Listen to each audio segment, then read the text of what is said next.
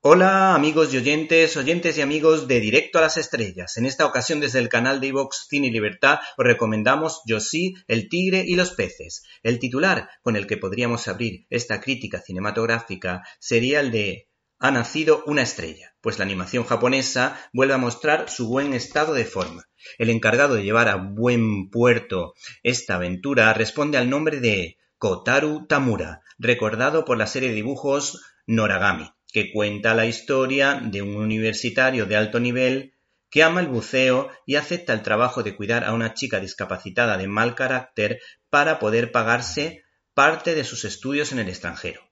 Una película que pone en valor a las personas discapacitadas recordándonos que pueden ser recompensadas con otros dones magníficos. Este anime que es como se llaman los dibujos animados en el imperio del sol naciente, combina sabiamente el drama y la comedia, pero sin llegar a empachar, en una historia romántica comparable en su nivel a la excelente Your de Makoto Shinkai, pero sin recurrir a la fantasía, con lo que esta historia resulta verosímil. Este largometraje está inspirado en la novela corta de Seiko Tanabe, que tuvo una adaptación cinematográfica con actores de carne y hueso, con actores reales, en 2003.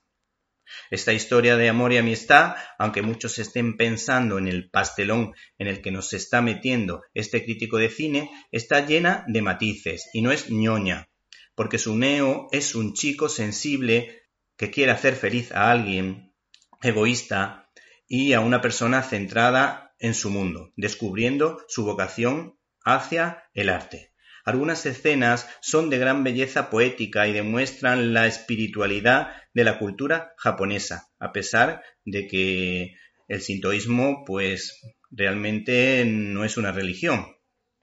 y los japoneses no son especialmente creyentes. También nos habla del profundo respeto que tienen hacia los ancianos, como se ve en una situación en la calle y en el último adiós a un ser querido. El homenaje que se hace dentro de la película al cuento de la sirenita mediante una variante es realmente bonito y puede entenderse como una metáfora de la relación del hombre con Dios y sobre esos ángeles que se encuentran en nuestro entorno para hacernos la vida más fácil y para que cumplamos nuestros sueños renunciando a los suyos. En definitiva, un amor generoso que a veces sienten algunas personas por otras.